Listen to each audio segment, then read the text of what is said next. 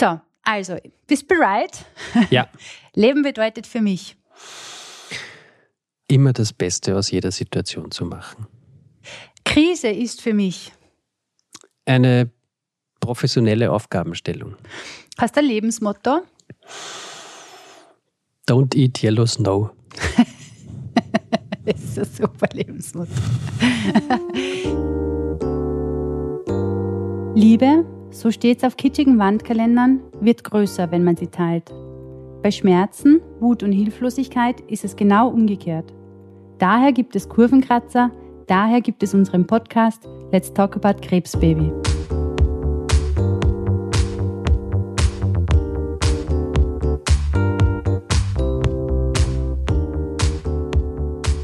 Hallo, hallo ihr Lieben da draußen. Schön, dass ihr wieder zu uns gefunden habt zu einer weiteren Folge Let's Talk About Krebsbaby. Heute versuchen wir etwas, das sich Reframing nennt. Also wir gießen ein Thema in einen anderen, in einen neuen Bezugsrahmen. In unserem konkreten Fall sprechen wir heute über das Thema Krise. Denn wenn man mit Krebs diagnostiziert wird, dann löst das in der Sekunde eine akute und äh, tatsächlich sehr riesengroße Krise aus und ab dem Zeitpunkt befindet man sich eigentlich im Modus Krisenkommunikation. Um mehr davon zu erfahren, spreche ich heute mit jemandem, der überhaupt nicht aus dem medizinischen Kontext kommt, sondern ich werde mich mit Stefan Sengel unterhalten. Stefan kommt aus einem Unternehmen, das sich auf den Bereich Krisenkommunikation spezialisiert hat. Ich hoffe, dass uns das Reframing gelingt und wir beide schaffen den Spagat von theoretischem Wissen aus der Krisenkommunikation hinzu zu guten Tipps bei der Kommunikation mit einer frischen Krebsdiagnose. Ich wünsche uns, dass wir alle viel lernen und bis gleich.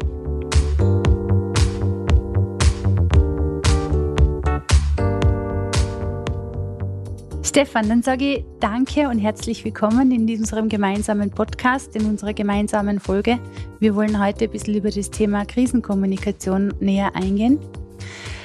Ich werde jetzt dich gleich bitten, dich selber vorzustellen, aber eine Sache möchte ich vorweg schicken. Du bist Managing Partner bei der Skills Group und ihr habt euch auf Krisenkommunikation spezialisiert, aber in der Wirtschaft. Magst du kurz erzählen, was ihr genau macht? Ja, ich bin seit dem Jahr 2000, also jetzt auch schon 21 Jahre, Partner äh, bei der Skills Group und wir sind als ähm, Agentur äh, spezialisiert auf, äh, wir sagen immer, sensible, komplexe und erklärungsbedürftige Themen und da ist ein sehr großer Anteil an Krisenkommunikation und Krisenprävention dabei. Magst du mal ganz kurz erzählen, was ist denn deine persönliche Aufgabe in eurer Firma? Ähm, ich bin Managing Partner und Geschäftsführer und auch direkt in der Kundenbetreuung, das heißt in der Beratung tätig. Ich habe äh, zum Beispiel bei mir einen relativ hohen Anteil an Kundinnen und Kunden aus dem Baubereich zum Beispiel. Wir begleiten relativ viele Großbauprojekte das ist ein klassischer Fall von Krisenprävention auch, denn im Regelfall gibt es beim Bauen eigentlich keine guten Nachrichten, sondern äh, die erste gute Nachricht ist meistens, wenn es vorbei ist.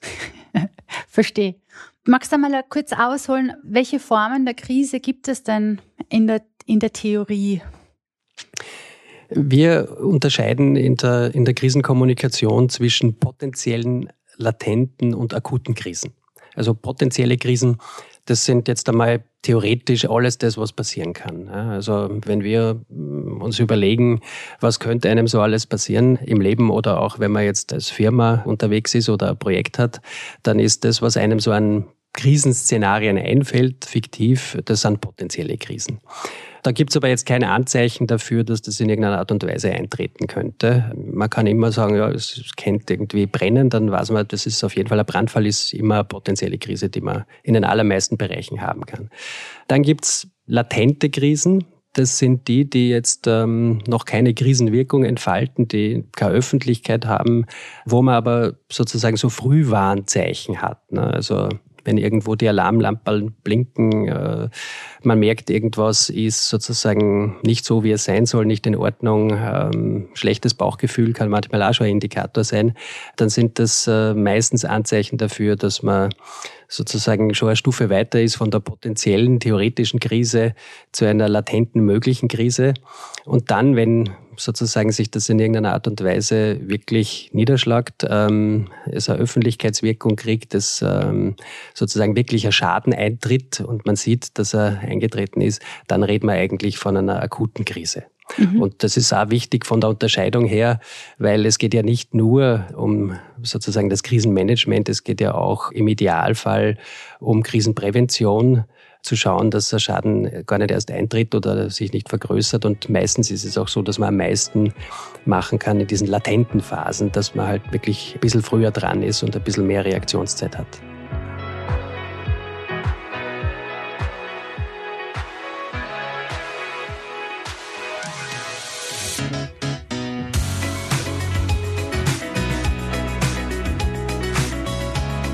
Wenn man das umlegen würde auf eine, Krebserkrankung oder auf, Menschen, die vom Thema Krebs betroffen sind, dann könnte man jetzt eigentlich sagen, in der ersten Phase ist es quasi die Prävention oder Vorsorgeuntersuchung. Das heißt, man ist sich dessen grundsätzlich bewusst, das Risiko gibt. Von der potenziellen Krise sind alle Menschen betroffen. Ja, genau. Das heißt, die latente würde dann bedeuten, es gibt einen Hinweis, Genau, man hat zwar jetzt ähm, keinen Befund, ja, aber vielleicht ein Verdachtsmoment, ein Grund, warum man sich was anschauen lässt. Äh, es ist sicherlich auch ähm, äh, bei der potenziellen Krise so, wir, wir teilen ja immer ein, ähm, quasi Eintrittswahrscheinlichkeiten, wenn wir uns auch mit der Krisenprävention befassen. Wenn es in der Familie Vorerkrankungen gegeben hat, solche Geschichten, dann ähm, ist natürlich die Eintrittswahrscheinlichkeit ein bisschen höher. Und wenn man dann merkt, mh, hm, ähm, irgendwo ist was nicht ganz in Ordnung, dann geht man natürlich eher hin, dann ist man in der Phase eigentlich einer latenten, doch nicht einer akuten Krise, weil man hat ja keinen Befund, keine Diagnose, aber in einer latenten Krise. Ja, das heißt, die akute wäre dann nachher logischerweise die Diagnose. Du hast im Vorgespräch bei uns gesagt, das ist, wenn der Hang dann einmal rutscht, dann musst du einfach einmal mitrutschen und einmal schauen, dass die Erde wieder zu Stillstand kommt. Ähm, mhm. also du hast vorher erwähnt zwei Sachen. Du hast vorher erwähnt, eine latente Krise, da könnte man schon Dinge vorwegnehmen. Das heißt, du behauptest oder du sagst oder du rätst, dass man sagt, äh, da könnte man eventuell sich vorbereiten, was ist, wenn was passiert, wie reagiere ich dann und was mache ich dann.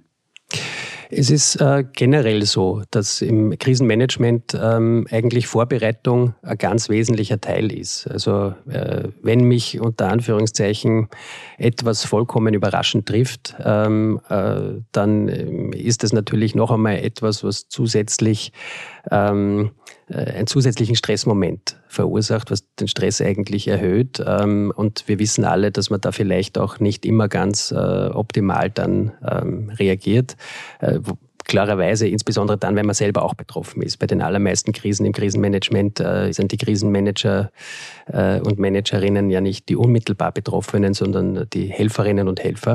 Aber wenn einen das nochmal zusätzlich selbst betrifft, dann ist es natürlich auch gar nicht so leicht, in einer solchen Situation, die auch emotional ist, einen klaren Kopf zu bewahren. Ne?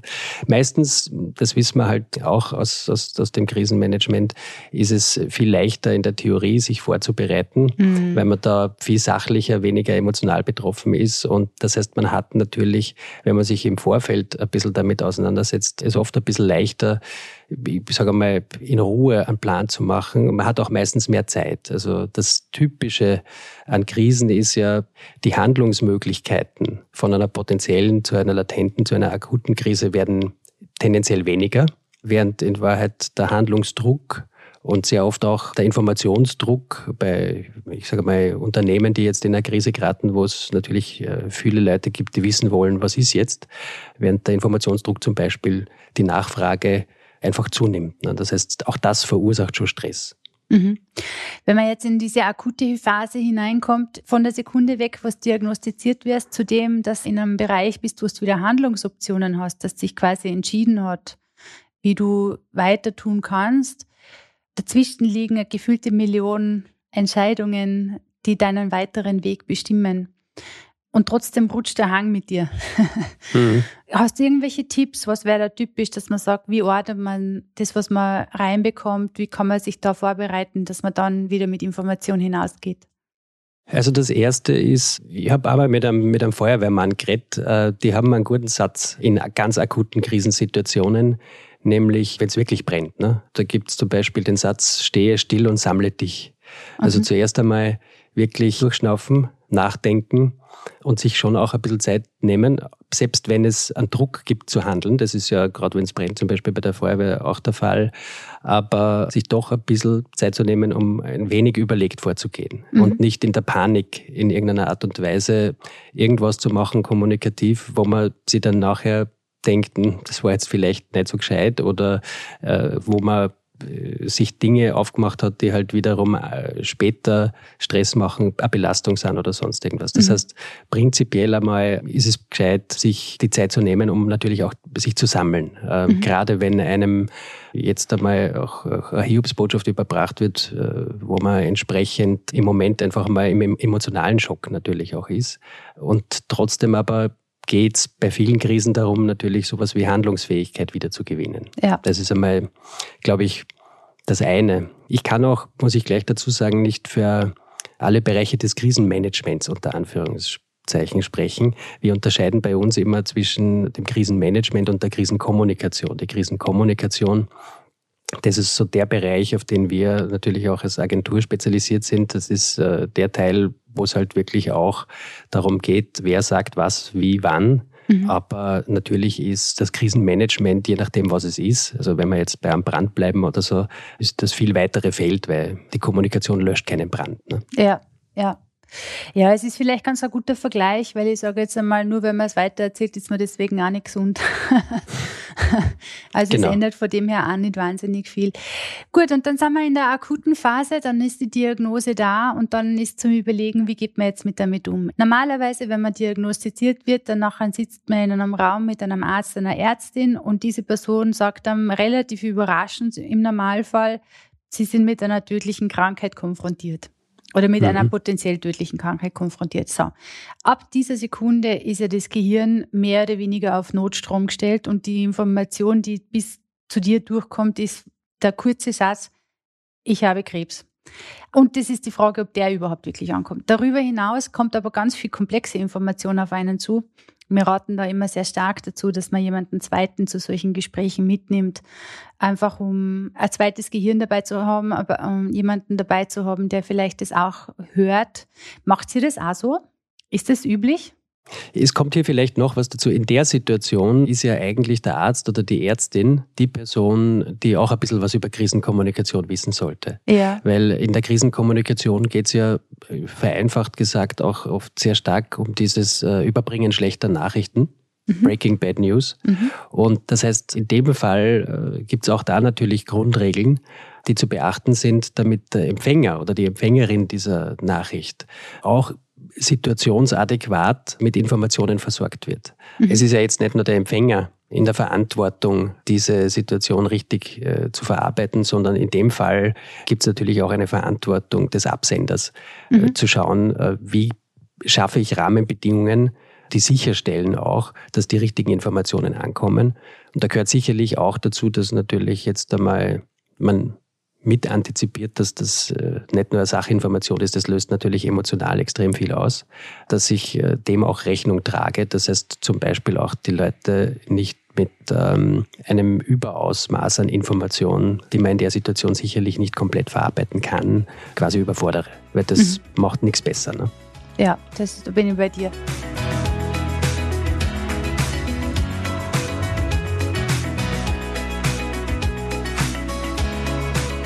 Kannst du dir vorstellen, ich glaube, wir haben im Vorgespräch auch schon drüber gesprochen, ganz kurz, aber ich muss es in dem Rahmen jetzt tatsächlich nochmal wiederholen, weil ich war schockiert, dass äh, vom Angebot, dass man sich auf Breaking Bad News in der ärztlichen Kommunikation vorbereiten kann, haben 20 Prozent das Angebot angenommen.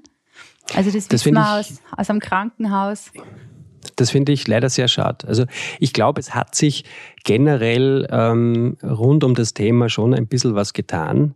Die Vermittlung schlechter Nachrichten ist keine angenehme Tätigkeit natürlich und eine, die man dementsprechend ganz gerne ein bisschen, ich sage mal so, wegschiebt. Ja. Aber ich glaube, es ist gerade für Ärztinnen und Ärzte, aber auch in anderen Bereichen, wo es einfach professionell dazugehört, auch äh, schlechte Nachrichten zu kommunizieren, wichtig, sich professionell damit auseinanderzusetzen. Einerseits für die Betroffenen, weil es äh, schon auch natürlich wesentlich ist, äh, dass die richtigen Informationen ankommen, verarbeitet werden und äh, sozusagen keine Kommunikationsfehler passieren, die Vertrauen zum Beispiel zerstören, dadurch vielleicht auch ähm, negative Auswirkungen auf die Zusammenarbeit, Kooperation und den, den, den Behandlungsverlauf haben können. Es kann ja durch schlechte Kommunikation beeinträchtigt werden. Und andererseits aber schon auch für einen selbst, weil die professionelle Auseinandersetzung damit, wie ich das mache, hilft mir natürlich auch, äh, weil es ganz klar ist, äh, wenn man das nicht geübt hat, wenn man da nicht trainiert ist, dann ist das ja selber auch belastend und ein Stress.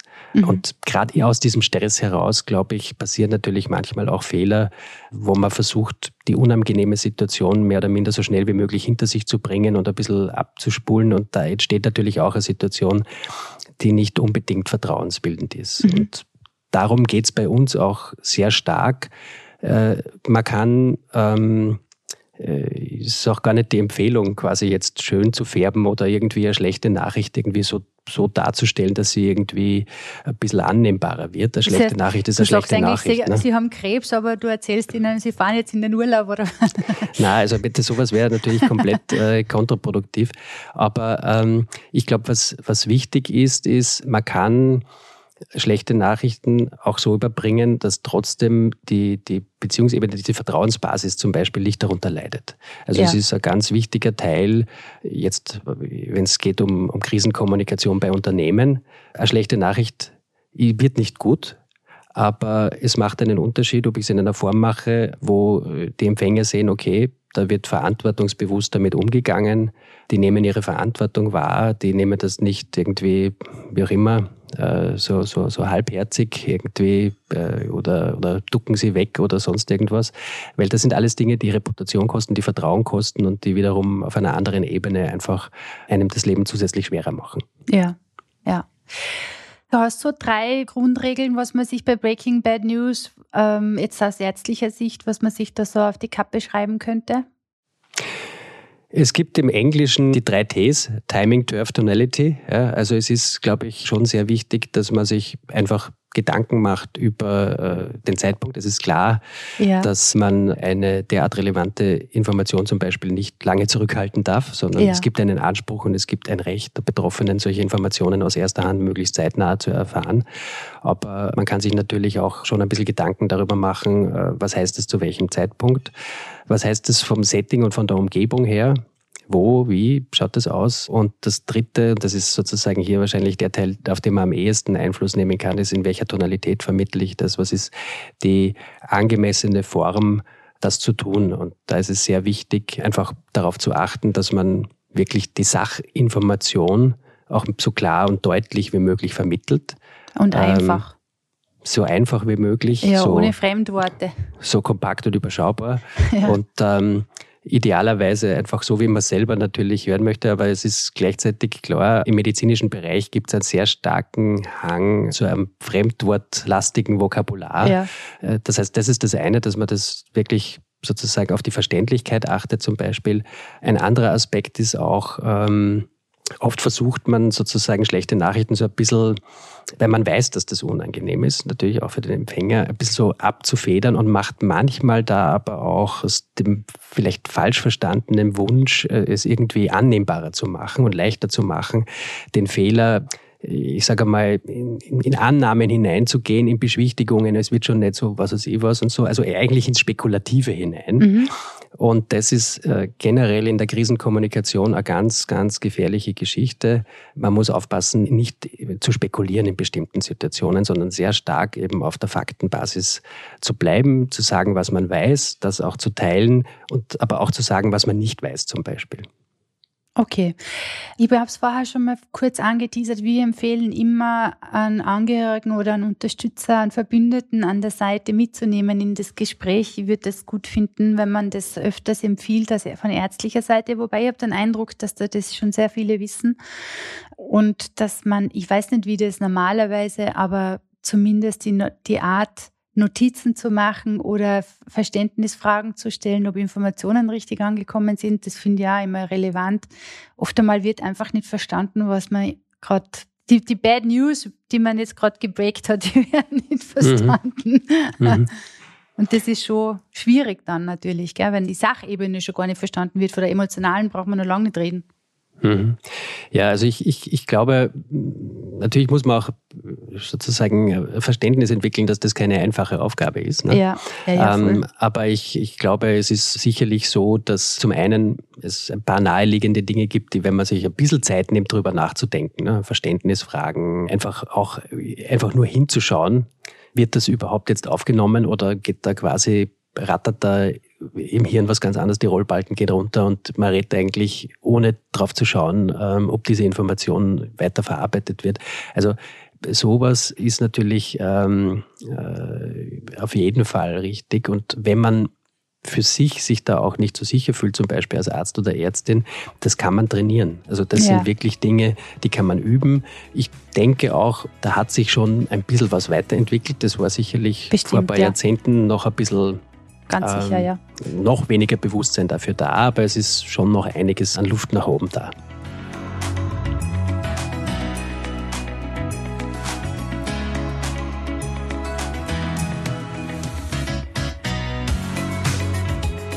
Gut, danach haben wir die Breaking Bad News beim Arzt, bei der Ärztin haben wir mal erfolgreich überstanden. Das heißt, wir wissen jetzt, was los ist und dann geht es darum, dass wir das Breaking Bad News vor uns haben. Ich für meinen Teil kann sagen, ich habe das zu Fuß gemacht, ich würde das nie mehr machen. Also ich habe äh, tatsächlich äh, in einem unglaublichen Kraftakt jedem Einzelnen, die halt relevant und wichtig waren in meinem Umfeld, abgeklappert und habe gesagt, okay, das ist jetzt, ja, äh, ja, ich weiß, dass ich krank bin, nein, ich weiß nicht, wie es ausgeht, äh, ja, nein, ist Krebs, ja, schon schlimm, stimmt, ja, nein, wir haben, also das sind die, nein, mehr Informationen habe ich noch nicht. Also es war sehr anstrengend, noch dazu, wenn man in diese Situation kommt, dass man eben das Gegenüber dafür trösten will, wenn man selber krank geworden ist. Und am Ende des Tages, wenn man dann mit dieser Runde durch ist, dann kommt man drauf, dass man die Energie, die man so dringend für sich selber brauchen würde, plötzlich nicht mehr hat, wenn man die verwendet hat für die anderen. Würde mir das nochmal passieren, würde ich das nie mehr so machen. Also ich würde mhm. jetzt inzwischen tatsächlich eher darauf gehen, dass ich sage, ich würde die wichtigsten rundherum, denen würde ich das tatsächlich in Persona sagen. Und dann würde ich versuchen, alle in einen Raum, sei es virtuell oder physisch, heutzutage muss man sie ja schon bald in einen virtuellen Raum holen, um denen es gemeinsam zu sagen und in einem gewissen Zeitrahmen, in einem bestimmten Zeitrahmen zu diskutieren, die Fragen zu stellen und die Rahmenbedingungen abzustecken und dann habe ich es hinter mir. Wie siehst denn du das? Ist das blöd? Ist das schlau? Na, das macht auf mich schon auch einen sehr klugen Eindruck. Einerseits, weil es ja auch darum geht, wofür möchte ich jetzt eigentlich wie viel Kraft, Energie, Ressourcen verwenden. Und ähm, es ist kein Zufall, dass Unternehmen sozusagen nicht alles der Chef oder die Chefin kommuniziert, sondern die nehmen sich halt auch Pressesprecher, Pressesprecherinnen, um gewisse Kommunikationsaufgaben zu übernehmen, weil sonst ähm, man dort, wo man vielleicht die Kapazitäten braucht, um in bestimmten Situationen eigentlich Krisenmanagement in ganz anderen Bereichen zu betreiben oder eben auch Entscheidungen zu treffen und so weiter und so fort, quasi ein Engpass entsteht, äh, man, man Flaschenhälse produziert. Also äh, es ist aus meiner Sicht gut, gerade dann, wenn relativ viel in relativ kurzer Zeit sozusagen da auf einen einprasselt, sich auch ein bisschen Gedanken über die Arbeitsteilung zu machen. Mhm. Das ist auch im Krisenmanagement generell wichtig, dass man eine gut eingespürte Arbeitsteilung hat und idealerweise sozusagen ergibt sich das natürlich schnell oder man hat sich vorher schon mal, also im Krisenmanagement überlegt man sich natürlich auch vorher, welche Rolle wer entsprechend auch einnehmen kann. Wenn man darauf nicht vorbereitet ist, ist das ein bisschen ein Stressfaktor, aber arbeitsteilig vorzugehen zum einen, halte ich auf jeden Fall für richtig. Und ich sage mal, es ist natürlich auch eine höchst persönliche Entscheidung, da würde ich jetzt auch aus Beratersicht äh, nicht sagen, dass es ein Generalrezept gibt. Also mhm. wen muss ich jetzt wann, wie. Das fällt für mich in den Bereich einer wirklichen höchstpersönlichen Entscheidung, wo man selbst auch in sich hineinhorchen muss und schauen muss, was möchte ich in dem Zusammenhang? Was möchte ich, wie. Also jetzt wiederum aus Kommunikationssicht ist das ja auch eine Frage, wie öffentlich mache ich was? Ja. Und die prinzipielle Frage, ähm, möchte ich sehr öffentlich damit umgehen oder gar nicht öffentlich, das ist eigentlich einmal eine, die muss man schon bis zu einem gewissen Grad auch mit sich selbst ausmachen. Man mhm. kann sich dazu mit verschiedenen Leuten vielleicht ein bisschen beraten. Das ist nie schlecht, wenn man Vertraute hat, die einem auch vielleicht ein bisschen eine Rückmeldung geben. Aber da würde ich jetzt nicht sagen, so oder so oder so muss man das machen, sondern da gibt es ja auch sowas wie eine innere Bedürfnislage. Ja. Und die kann sich auch, muss man dazu sagen, mal im Verlauf ändern.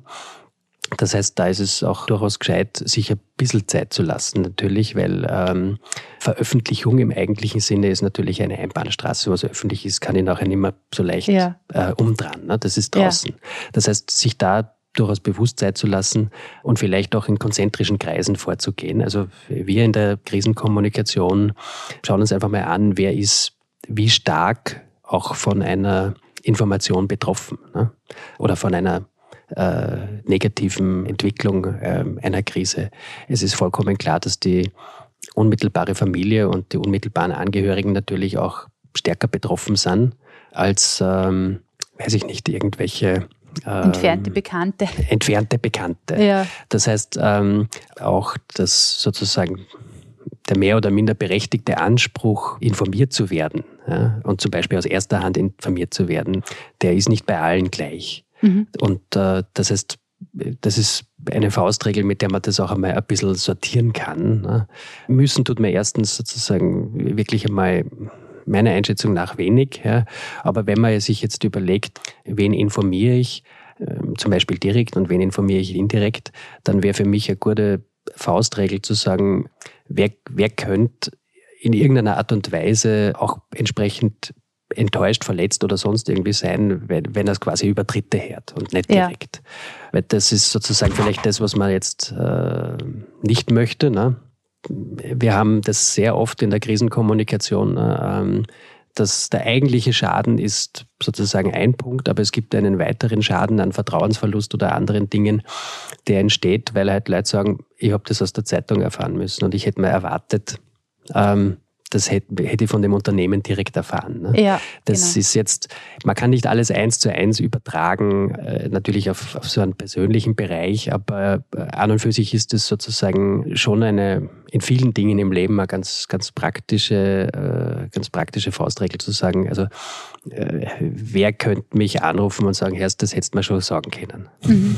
Warum ja. habe ich das so oder so erfahren müssen? Ja. Also, und das ist, glaube ich, so mal vom Grundstrukturieren mal eine gute Grundlage, um zu schauen, okay, die sollte man aktiv informieren.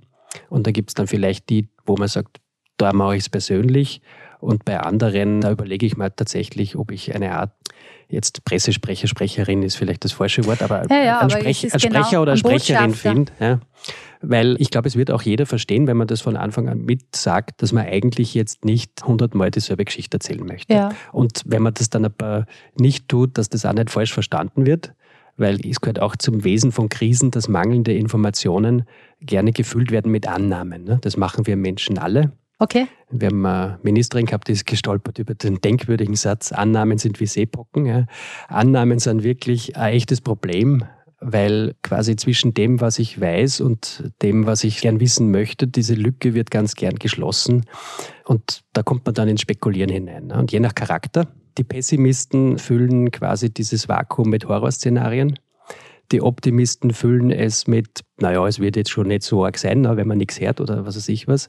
Und eigentlich ist beides sozusagen äh, reine Spekulation. Ne? Also es ist beides, ja, aber es ist ja. beides letztendlich Spekulation und kann total daneben sein von dem, wie es eigentlich in Wirklichkeit ist oder ja. wie man es jetzt zum Beispiel empfindet. Und dementsprechend ist es äh, auch wichtig, den Leuten klarzumachen, also äh, und irgendwelche Strategien sich natürlich schon auch zu überlegen, wie man dieses Spekulieren auch vermeidet, weil es verleitet dann natürlich auch, je nach Charaktertyp dazu, die vielleicht falschen Formen zum Beispiel von Verhalten an den Tag zu legen. Ne? Die einen denken sich, na, es wird schon nicht so, und melden sie einfach nicht zum Beispiel, wo man sich vielleicht denkt, es wäre manchmal punktuell auch ja. gut und wichtig. Oder andere denken sie, da muss man jetzt was weiß ich was machen und überfrachten einem mit Anfragen oder Dingen, wo man sagt, na, das ist jetzt genau nicht das, was ich brauche. Also es ist, glaube ich, schon auch wichtig zu schauen, dass da nicht viel spekuliert wird, sondern man auch schon auch klar kommuniziert, was möchte man, was braucht man, was möchte man nicht, was braucht man nicht. Das kann schon auch hilfreich sein in dem Zusammenhang. Das heißt, das Wichtigste ist, den direkten Wichtigsten, das direkt äh, und unmittelbar zu sagen, damit jene informiert sind, die informiert sein müssen. Dann mhm. könnte man sich überlegen, eine Gesprächsrunde zu machen und eventuell mehreren gleichzeitig die, die Bad News erzählen, die sich danach mhm. grundsätzlich hier gegenseitig stützen könnten.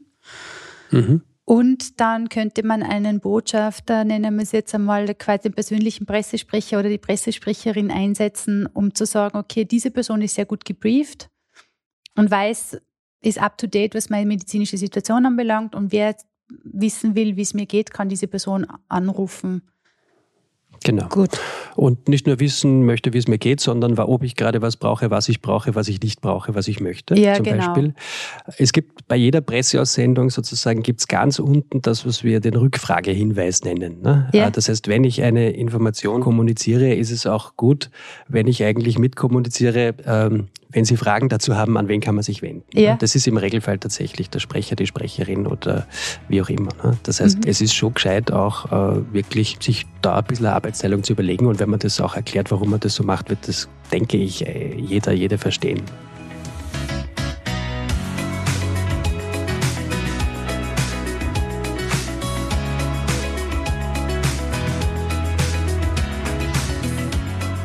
Viele der Krebsblogger haben ja eigentlich damit begonnen zu bloggen, weil sie gesagt haben, ich will Spekulationen, so wie du es jetzt vorher angesprochen hast, vermeiden. Deswegen nehme ich jetzt quasi den Kanal des Bloggens und erzähle dem meinigen, wie es mir geht. Und wer dann Fragen hat, kann ja eh quasi meinen Blog lesen, weil da steht eigentlich eh alles drin. Und wenn ich, ich meine, das, was immer ganz schwierig ist zu beantworten, wenn jemand sagt, kann ich was für die tun, diese Frage zu beantworten, ist als Patientin an sich tatsächlich extrem schwierig, weil man oft einmal gar nicht weiß, was man braucht. Hm. Gesundheit braucht man. Weißt? Wie gesagt, ich glaube nicht, dass es ein Generalrezept gibt. Ne? Also, aber was sicherlich der Fall ist, ist, ähm, sich einen Kanal unter Anführungszeichen zu nehmen, wo man Updates macht, ja, ja. anstatt dass man die hunderte Mal, äh, wenn man angegriffen wird oder sonst irgendwas. Das kann natürlich entlastend wirken. Ja. Laufende Updates, valide Information, das, das schafft unter Anführungszeichen natürlich auch, abgesehen davon, dass es eine Form ist, punktuell oder zumindest virtuell natürlich auch Kontakt zu halten. Aber es, es, es schafft auch so eine gewisse Entdramatisierung im Sinne von all diese Tabus, die da rund um das Thema Krebs bestehen und die auch dazu führen, dass, dass Menschen dann einfach den Kopf in den Sand stecken und am liebsten das gar nicht hören wollen, sehen wollen oder sonst irgendwas und die es zusätzlich erschweren, darüber zu reden und richtig damit umzugehen. Da ja. wird natürlich durch eine kontinuierliche Kommunikation, durch irgendeine Form von kontinuierlichen Updates so eine gewisse Normalität reingebracht. Mhm. Also ein bisschen ein Stück, ich möchte jetzt nicht sagen Alltag oder Routine, aber doch sozusagen eine Form, wo man sagt, okay, das ist sozusagen jetzt eine konkrete Situation. Ähm, diese konkrete Situation entwickelt sich natürlich auch. Man kann, es wird zwischendurch, äh, wie bei allen Dingen gibt es bessere und schlechtere Neuigkeiten, je nachdem, Fortschritte und Rückschläge, was auch immer. Aber es kriegt dadurch sozusagen, ähm, es wird ein bisschen ein stärkerer Bestandteil auch, auch für ein gewisses Umfeld des normalen Alltags und äh, eines, eines Rahmens, wo man jetzt, ich glaube, auch ein bisschen aus dieser Sprachlosigkeit, die manchmal ja, äh, mit diesen Bildern verbunden wird, auch rauskommen kann. Du rennst mir offene Türen ein. Ja, also, wobei ich eben, ich sage ganz explizit, ob jetzt jemand sagt, ich möchte das in den sozialen Medien oder als Bloggen und so weiter. Also die Grundsatzfrage, wie öffentlich man etwas machen möchte, ist auch für mich eine sehr, sehr höchstpersönliche Entscheidung. Da würde ich als Berater auch nie sagen, da gibt es jetzt sozusagen ähm, sie müssen das oder sie müssen das, sondern das ist tatsächlich etwas, was jeder für sich einzeln ausmacht. Aber ich glaube, dass es sozusagen sicherlich Settings gibt, Personen gibt, für die das gut sein kann und wo es auch fürs Umfeld gut sein kann, das Gefühl zu haben, okay, da habe ich eine zentrale Informationsstelle, da kann ich nachschauen, wie ist die Lage und durch laufende Updates überwindet man auch ein bisschen sozusagen diese tabuisierte Ausnahmesituation, ja. wo keiner mehr weiß, wie geht man jetzt richtig damit ja. um. Und jedes, wie geht es dir, sich anhört, als würde man irgendwie, keine Ahnung, ein Bate Kärtchen unterschreiben, was ich meine so Also, ich habe es jetzt nicht besser formulieren können, mhm. aber es ist ja echt oft einmal kommen dann die Leute mit der so schrägen Kopfhaltung auf die zu und sagen in einer Stimme ein, wie geht es dir, wo du echt denkst, ja, also ich weiß nicht, ich, also ich stehe schon noch lebend vor dir. Ich bin mir jetzt nicht ganz sicher, ob es das du wahrnimmst, aber ich, ich atme. Also ich bin jetzt nicht in der Situation gewesen, aber ich kenne es natürlich auch von der anderen Seite, dass man selber, und ich komme aus der Kommunikationsbranche und trotzdem fragt man sich manchmal, was sind jetzt in welcher Situation die richtigen Worte? Ja. Wie reagiert man sozusagen adäquat, was sagt man? Und äh, es wird natürlich leichter, umso mehr das sozusagen mit einer laufenden Kommunikation und mit laufenden Informationen auch verknüpft ist. Ja. ja. Naja, und es hilft einfach über den Elefanten im Raum zu sprechen. Mhm, genau. Und ich glaube, es ist auch okay, sozusagen auch auf dieser Metaebene darüber zu diskutieren, was könnte man jetzt eigentlich sagen. Ja? ja. Weil viele Menschen tatsächlich auch mangels Erfahrung aufgrund äh, verschiedensten Ängste, Urvorstellungen, die da irgendwo im Hinterkopf oder sonst irgendwas also herumschweben, dass man dann natürlich auch wirklich nicht weiß, okay, was macht man damit? Meine Erfahrung ist, je näher man sich dann sozusagen auch mit dem Alltag befasst, desto konkreter wird eigentlich und spezifischer werden die Bedürfnisse und sozusagen auch der Umgang damit. Und je weiter sozusagen das nur reduziert wird auf einen Aspekt, Krebs ja, nein, und das wird verbunden mit irgendwelchen Horrorvorstellungen, desto schwieriger ist es natürlich irgendwie äh, zu agieren überhaupt und auch adäquat zu reagieren. Ja, wir haben eine Serie auf Social Media, die nennt sich Dumb Stuff People Say und das ist tatsächlich erstaunlich, was Menschen aus dem Hut hervorzaubern können an vollkommen idiotischen Aussagen, wo du denkst, wie kommst du überhaupt dazu? Aus der Panik heraus, sie könnten was Falsches sagen negieren sie alles, was irgendwie richtig sein könnte und nehmen sich das, was man am ehesten überhaupt nicht sagen soll und das plaudern sie dann raus, wo du denkst, ja, anstatt das einfach hergehen und keine Ahnung, Mitgefühl äußern und sagen, ich sehe dir, dass das eine Scheißsituation ist, äh, ich wäre an deiner Stelle total überfordert. Äh, wie geht's dir und wie gehst du damit um? Weil mhm. eine offene Frage und, und ehrlich gesagt, was schon auch hilft, ist, man, man sollte auch die Antwort, also sich genug Zeit nehmen, damit man der Antwort noch zuhören kann. Weil mhm. das wird dann, die Beschreibung der Antwort wird jetzt dann nachher nicht mein schönstes Urlaubserlebnis. Damit muss man rechnen. Mhm. Aber äh, das ist auch nicht schlimm am Ende des Tages, weil eine offen und ehrlich gestellte Frage, die paar Minuten, die darf man sich doch die Zeit nehmen, denke ich mal. Ja, im Zweifelsfall ist sozusagen auch, wenn man nicht weiß, was man, was man sagen soll, sollte man eine Frage stellen. Aber wirklich, und zwar eine ehrlich gemeinte. Also man kennt ja das, also ich, meine, ich weiß nicht, wie es dir geht, aber ich kenne das. Also wenn mir jemand fragt, wie geht's, also das Smalltalk, wie geht's da? Oder eine ehrlich gemeinte Frage, du sag mal, wie geht's denn dir? Also das mhm. ist einfach ein Unterschied. Ähm, und ob man dann, wenn man den Satz fertig sagt hat, nicht schon wieder wegschaut, weil man sich denkt, bitte hoffentlich antwortet die Person mhm. nicht.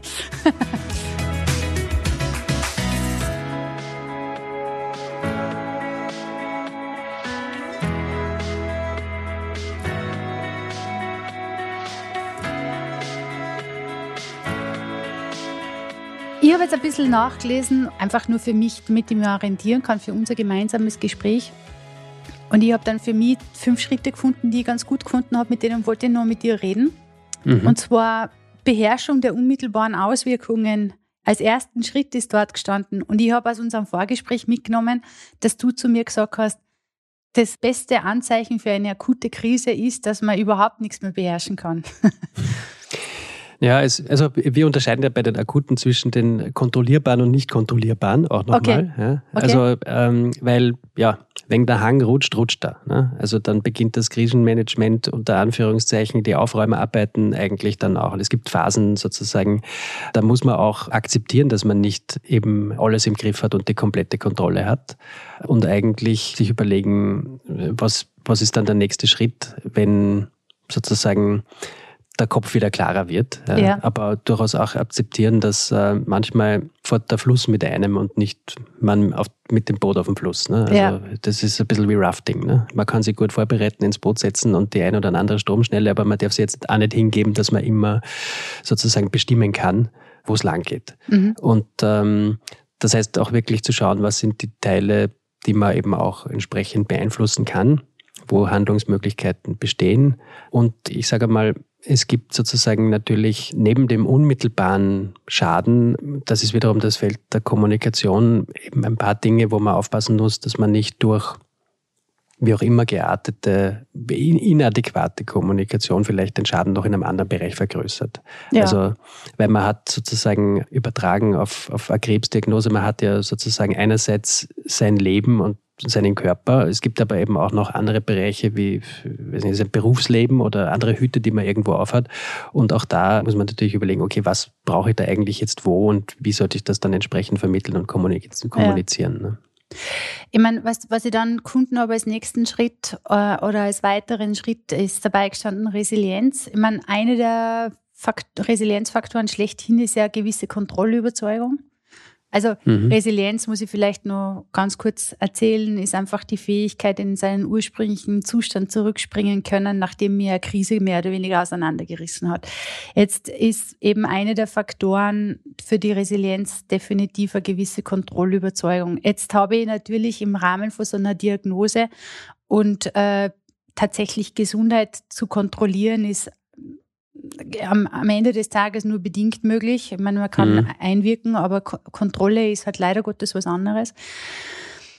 Ist Resilienz realistisch in einer klassischen Krisenkommunikation? Also ich verstehe, es gibt eine kontrollierte Krise und es gibt aber eine unkontrollierte. Ist Resilienz realistisch in dem Kontext? Also im Krisenmanagement erreicht man viel Resilienz äh, eigentlich durch, durch Vorbereitung und Übung. Ne? Und ja. die hat man wahrscheinlich in so einem Fall im Regelfall nicht. Ne? Also ja. es wäre zwar interessant, wenn es ein Teil der Schulausbildung wäre, sich einmal so fiktiv in so eine Situation hineinzusetzen, hineinzuversetzen und durchzuspielen. Da würde man viel mitnehmen, was man vielleicht in anderen Bereichen des Lebens braucht und was man dann, wenn eine meine Situation einmal betrifft, auch wirklich äh, abrufen kann. Du sprichst Aber, in Wahrheit was an, was wir versuchen wirklich zu fordern, dass Gesundheitskompetenz tatsächlich in den Schulalltag übernommen wird. Also, also wir, es wird nicht gelehrt bei uns. Es gibt Gesundheitskompetenz gehört in die Schule. Also es, es, ich fände es auch ganz interessant, sozusagen diese Auseinandersetzung mit ähm, Überbringen und Empfangen schlechter Nachrichten zum Beispiel ist ja. auch etwas, was man im Punkto Resilienz üben kann und was man tatsächlich auch in, in, in, am Unterricht vielleicht einmal, aber ja, sagen wir mal, im Regelfall kann man davon ausgehen, dass man jetzt das nicht vorher durchgespielt und durchtrainiert und einmal geübt hat, weil mhm. ähm, so schaffen es ja in Wahrheit Einsatzkräfte und andere Krisen im Krisenmanagement tätige Personen die Resilienz zu bewahren, weil sie es einfach gut eintrainiert haben und einfach wissen, welchen Handgriff sie in welcher Situation setzen müssen und dabei einfach den Fokus ganz klar auf das haben, das abzurufen, was sie sehr oft schon geübt haben, weil natürlich, wenn man in der Situation einen, einen Unfall oder Brandeinsatz oder so, wenn man da erst einmal ankommt, überlegt, was macht man jetzt, dann hat man natürlich ein Thema. Ja. Aber ich glaube schon auch, dass es um auf dieses Stehe still und sammle dich zurückzukommen. Man muss akzeptieren, dass man in bestimmten Situationen keine vollkommene Gewissheit hat, wie es weitergeht, keine vollkommene Planungssicherheit hat. Also wir erleben das ja jetzt auch zum Beispiel am Beispiel der Pandemie, dass man auch eben nicht den vollen Informationsstand hat, den man gerne hätte dass man auch nicht ähm, dementsprechend in der Lage ist, alle Fragen, die es gibt, zu beantworten. Und das sind eigentlich zusätzliche Stressmomente in der Krise.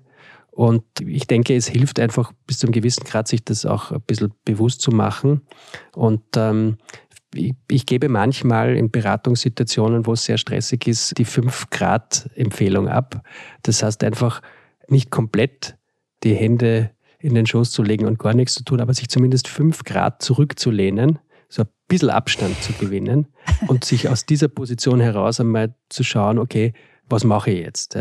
Es gibt, glaube ich, oft nämlich auch den Effekt, dass man natürlich in dem Versuch, alles im Griff zu behalten, in einer Situation, wo das gar nicht möglich ist, sich selbst überfordert und sich selbst überanstrengt. Ja, also ich glaube, das Entscheidende ist.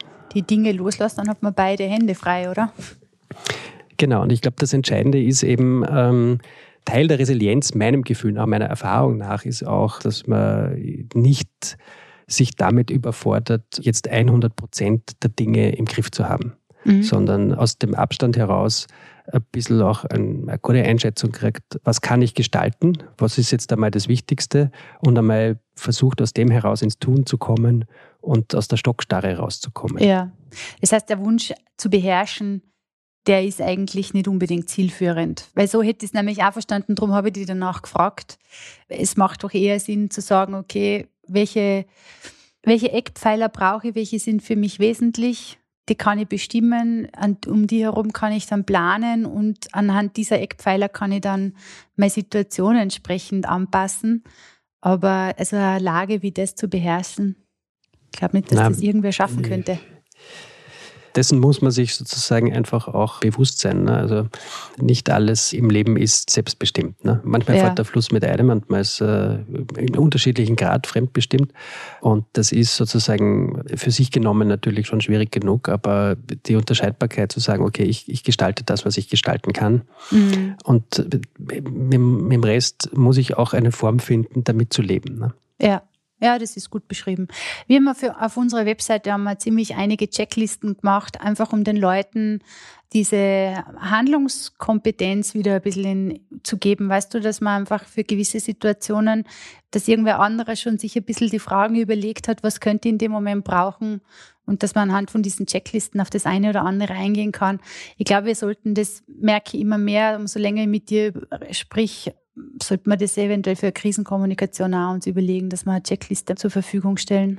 Wie gesagt, die Krisenkommunikation ist, ist, ist eine Teildisziplin des Krisenmanagements und wenn man Checklisten quasi für was mache ich in so einer Krisensituation hat, dann ist natürlich ein Bruchteil davon, aber gibt es sicherlich so das eine oder andere, was man ebenso wie wir es jetzt diskutiert haben, ja. auch ähm, äh, sich anschauen könnte. Äh, was gibt es da einfach auch für Tipps? Ne? Ja, Und es ja, ist sicherlich auch hilfreich generell, wie man das auch im professionellen Krisenmanagement eigentlich macht, auch Erfahrungswerte zu sammeln aus der Manöverkritik anderer. Also sich darüber auszutauschen, zu, zu reflektieren, hilft in Wahrheit natürlich auch uns sehr stark in der Krisenkommunikation. Wir haben das alles nicht erfunden, ne? sondern im Regelfall ist das, worauf wir aufbauen, sind äh, Erfahrungen, die man dann mit der Zeit natürlich selber auch gemacht hat, aber Erfahrungen anderer und sehr oft auch Erfahrungen aus den Fehlern anderer, manchmal auch eigener Fehler. Du hast gerade Kurvenkratzer beschrieben. Ich danke dir. ja, wirklich. Es ist genau das, was wir machen. Es ist genau das, was wir machen. Wir machen die Manöverkritik anderer. Ich habe das Wort, ist sehr schön. Das, hätte, das wäre mir dazu nicht eingefallen. Aber Erfahrungswerte der anderen zu sammeln, ist genau das. Ja. Hm. Ich finde auch, ihr macht es sehr gut im Übrigen. Also, ah, und das jetzt mal, Hofft nichts. Vielen Dank.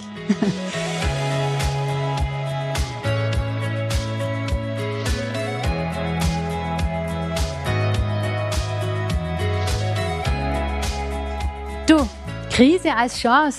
Gibt's das?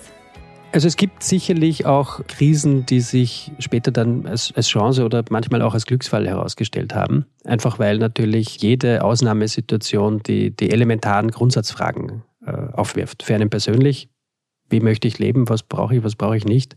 Aber äh, auch für Unternehmen natürlich, die dann meistens nicht jetzt unmittelbar als Teil des Krisenmanagements, sondern erst, wenn man eine Krise bewältigt hat oder parallel so als, als, als Prozess sich auch wirklich anschauen, okay, was was waren die Ursachen, was hat da eigentlich hingeführt, was, was heißt das sozusagen jetzt in Hinsicht darauf, wie wir uns nachhaltiger aufstellen können. Und da ist es schon sehr oft so, dass so, so Grundsatzdiskussionen, die eigentlich man mit sich selbst manchmal natürlich braucht, aber auch die jedes Unternehmen immer wieder braucht, sich selbst zu hinterfragen, dann durch solche Krisen oder beinahe Krisen angestoßen worden sind. Wobei ich jetzt nicht generell sage, dass sozusagen jede Krise automatisch eine Chance ist oder ein Glücksfall ist, bei weitem nicht. Ja. Also auf viele Unglücke kann man wirklich verzichten. Aber auf der anderen Seite gibt es auch kaum eine Situation, wo es nicht zumindest die Möglichkeit daraus gibt, natürlich auch Erfahrungen zu ziehen oder zumindest mhm. an anderen weiterzugeben. Also es ja. ist sozusagen überall auch eine andere Seite der Medaille da, ohne jetzt äh, eine beschissene Situation braucht man nicht schönreden. Ja, ja. Aber bin, ich, bin ich voll bei dir, eine beschissene Situation braucht man nicht schönreden, aber ich sag's dir ehrlich, wir fragen in unseren Interviews immer, was ist Gutes entstanden? Und das sind teilweise wirklich arge Geschichten dabei. Und ich schwöre das, sie können das so schnell beantworten. Viel schneller oft einmal als jetzt zum Beispiel, was waren die Herausforderungen? Was würdest du selber für drei Tipps geben? Aber wenn wir fragen, was ist Gutes entstanden, diese Antwort kommt sofort. Das ist erstaunlich.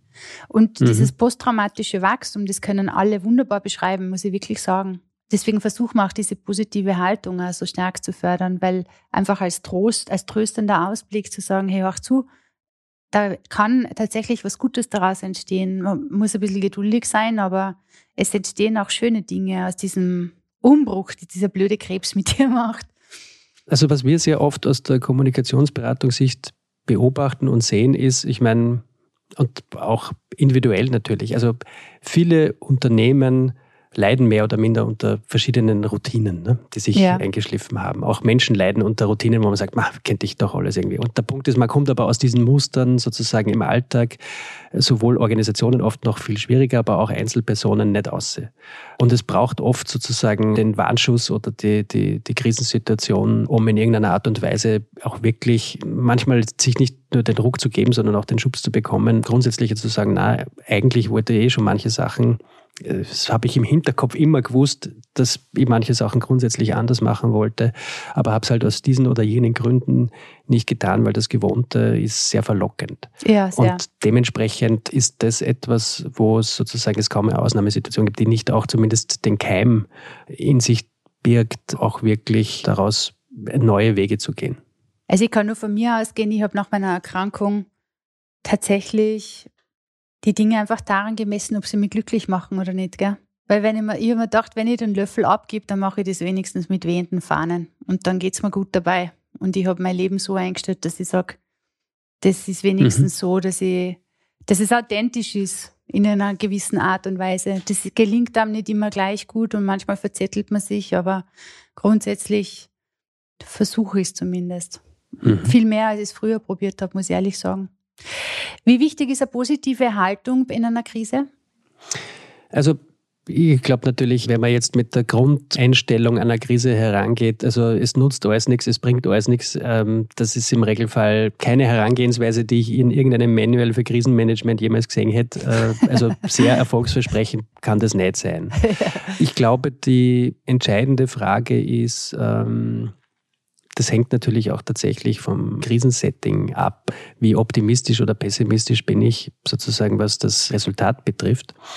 Das Entscheidende für uns, wenn wir uns jetzt aus professioneller Sicht mit dem Thema befassen, ist trotzdem noch das Maximum an Handlungsfähigkeit sicherzustellen. Ja. Und natürlich ist eine positive Grundeinstellung hilft, um auch ins Tun zu kommen, weil wenn ich sage, es nutzt nichts, bringt nichts, wird alles nichts, dann führt das natürlich viel eher in eine Phase des Nichts tun Könnens und nicht Handelns. Und ich glaube, dass aber gleichzeitig das ein bisschen ein Teufelskreis ist, mhm. weil im Regelfall, wenn man in den Bereichen, wo man eben Gestaltungsmöglichkeiten hat, auch gestaltet, dann ist das etwas, was ich glaube, was uns Menschen generell gut tut. Ja. Egal welches Problem es ansteht. Wenn man es ein bisschen und wenn man nur weiß ich nicht, ein bisschen den Schreibtisch zusammengerammt hat.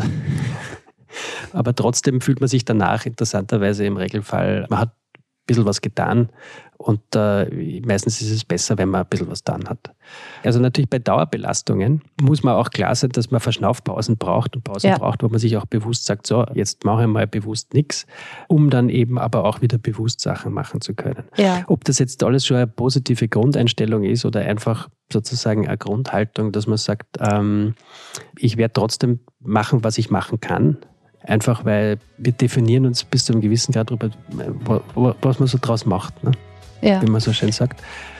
Und ich glaube, es ist wichtig, im, im, im Tun zu bleiben.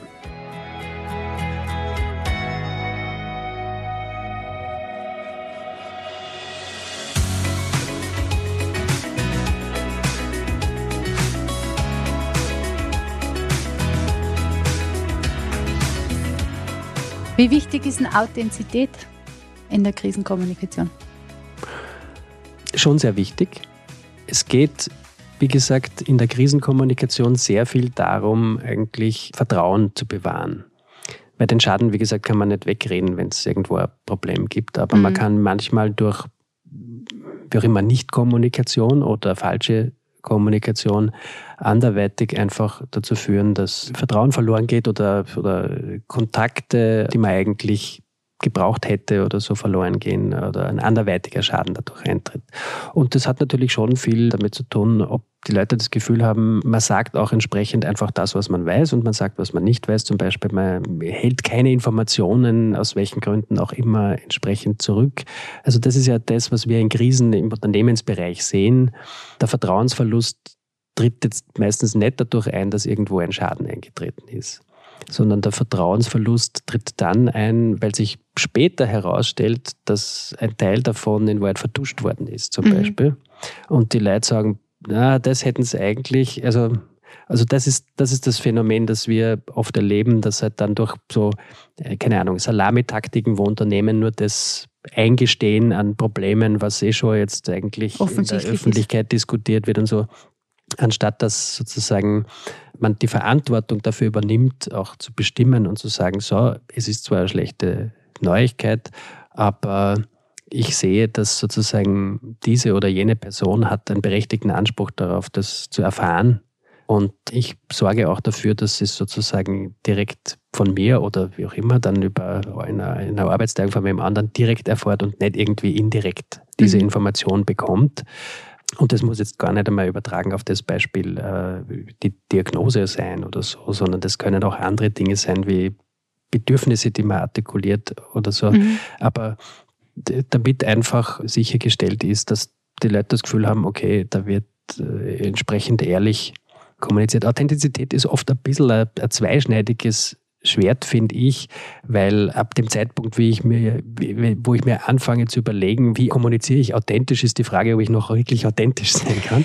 Ja, weil es schon so eine Metaebene kriegt. Ja.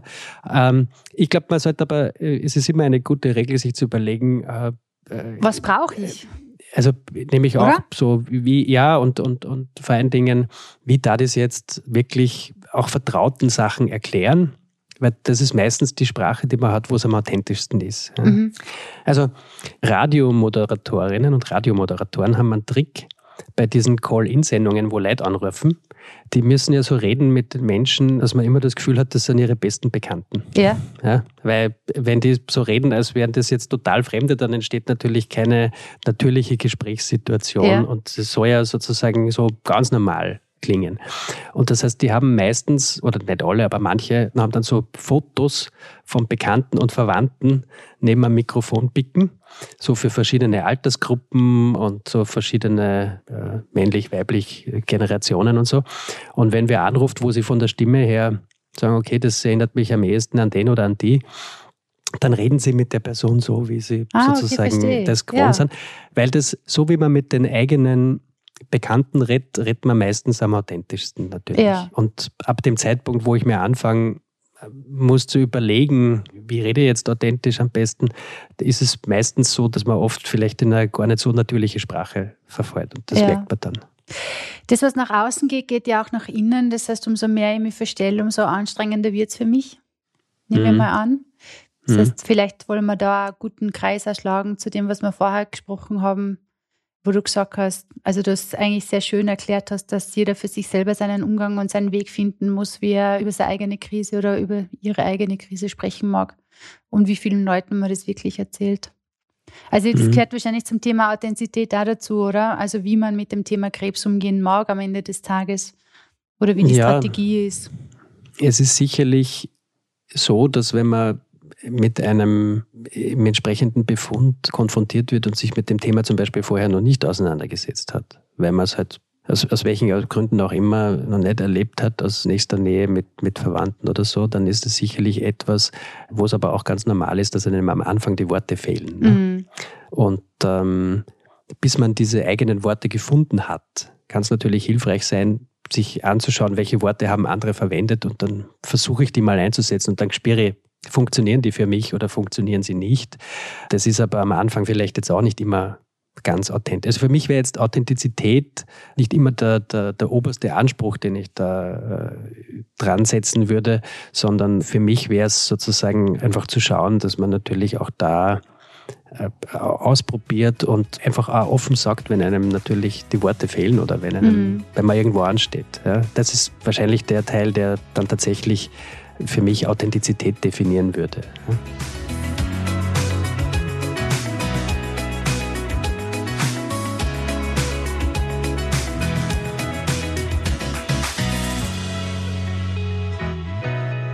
Du, die wichtigste Faustregel in der Krisenkommunikation, wenn du eine hättest, welche würdest du sagen?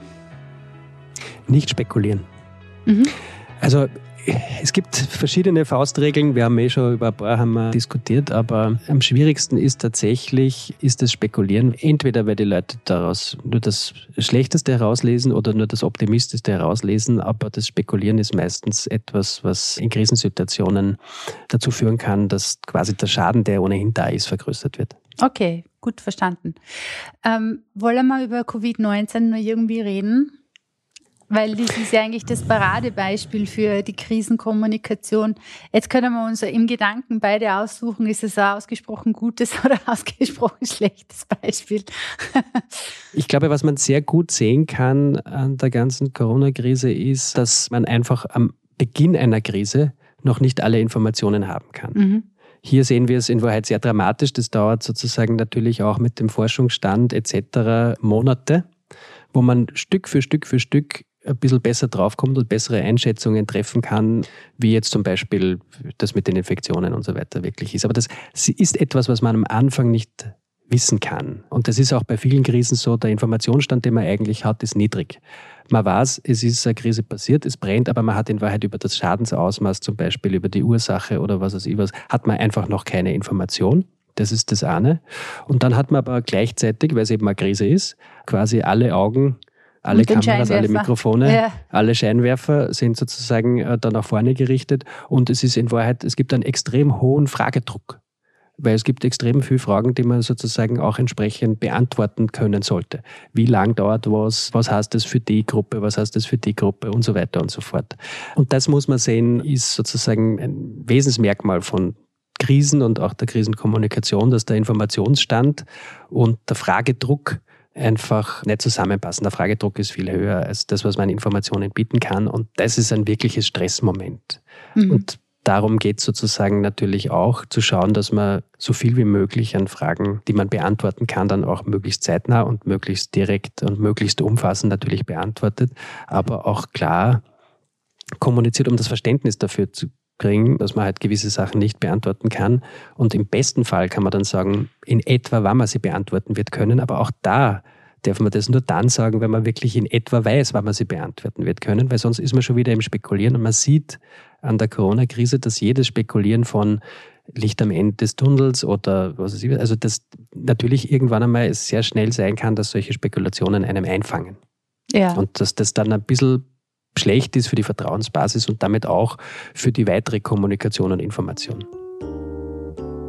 Ich sage an dieser Stelle wirklich vielen herzlichen Dank. Danke für das tolle Gespräch. Danke auch, dass du deine ganzen Erfahrungen mit uns geteilt hast, der Wissen. Das Gespräch mit dir war tatsächlich nicht nur interessant, äh, und es waren sogar einige gute Tipps dabei, die man tatsächlich umsetzen kann und umlegen kann auf eine Krebsdiagnose. Und das finde ich ganz besonders schön, weil das ist genau das, was ich mir erhofft habe. Deswegen vielen Dank. Das freut mich, danke. Ich sage auch Danke an dich da draußen. Danke, dass du unserem Gespräch bis zum Ende gefolgt bist. Dir hat gefallen, was du gehört hast. Das freut uns.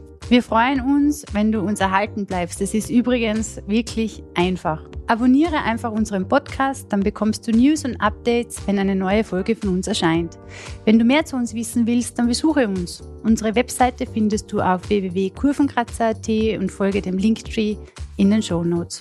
Auf unserer Webseite findest du übrigens auch unser Online-Magazin rund um den Lebensumstand Krebs. Das Leben nach einer Krebsdiagnose ist anders. Beziehungen sind anders, der Körper fühlt sich neu an, Ernährung und Bewegung haben einen neuen Stellenwert bekommen, ganz zu schweigen von der Tatsache, dass der Kopf oftmals nur noch das tut, was er will. In unserem Magazin beschäftigen wir uns sehr viel mit diesen Inhalten zum Thema Krebs. Unser Ziel ist es, diesen neuen Lebensumstand besser zu erklären und nachvollziehbar zu machen. Für Patienten, für Angehörige und auch für medizinisches Personal. Und natürlich sind wir auch auf den wichtigsten Social-Media-Plattformen vertreten. Wir wir sind Kurvenkratzer. Wir sind der Meinung, egal wie du über Krebs sprichst, Hauptsache du tust es. Mein Name ist Martina. Ich sage danke für deine Zeit und freue mich schon sehr auf unsere nächste Begegnung. Alles Liebe und bleib gesund.